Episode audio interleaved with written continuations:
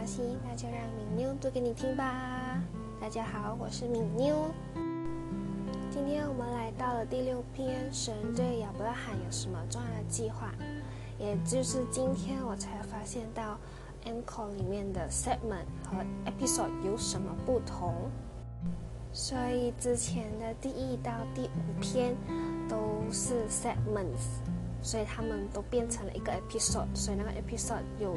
三十 minutes，不好意思，因为我也是新手，关于 encore 怎么用，我也是今天才比较懂了一点点，请多多包涵哦。好啦，再次在这里向大家声明，这一本《怎样做有效的计划》是有基督教思想在里头。如果你不想要听神对人的计划，以及基督教的伟大人物的计划的话，你可以直接跳过到第十一篇，计划怎样才能达到目标哦。虽然第十一篇还没有上载，不过请敬请期待。第六篇，神对亚伯拉罕有什么重要的计划？天下的一神教，无论是犹太教、基督教、回教，都尊亚伯拉罕为信心之父。我们可从他的信心、行为、顺服学到无数的榜样哦。神呼召亚伯拉罕往迦南地去。他最早原是住在加勒底的乌尔，该地的居民都是敬拜月亮而出名的。亚伯拉罕的蒙召全是出于神的恩典，所以当亚伯拉罕听到神的呼召，他便顺服就去了。他的行为就显出了信心。他的侄儿罗德。也是信神的，所以就跟着亚伯拉罕同去。第二，神应许赐福给亚伯拉罕，他在创世纪十二章二十二到三节如此说：“我必叫你成为大国，我必赐福给你，叫你名为大，你也要叫别人得福。为你祝福的，我必赐福于他；那咒诅你的。”我必咒诅他，地上的万族都要因你得福。神应许赐福有几有三方面：第一，成为大国的应许，应许，不好意思，哈哈；第二，得大名的应许；第三，叫万国得福的应许。而这万国得福的应许，就是指耶稣基督的降生。耶稣基督是大卫的子孙，而大卫也是亚伯兰的亚伯拉罕的后裔。所以咯，神并不是说众子孙，指着许多人，乃是说你那一个小子，指着一个人就是基督。嗯，有点深奥。总而言之呢，就是亚伯拉罕的后裔耶稣。能够使万国得福哦。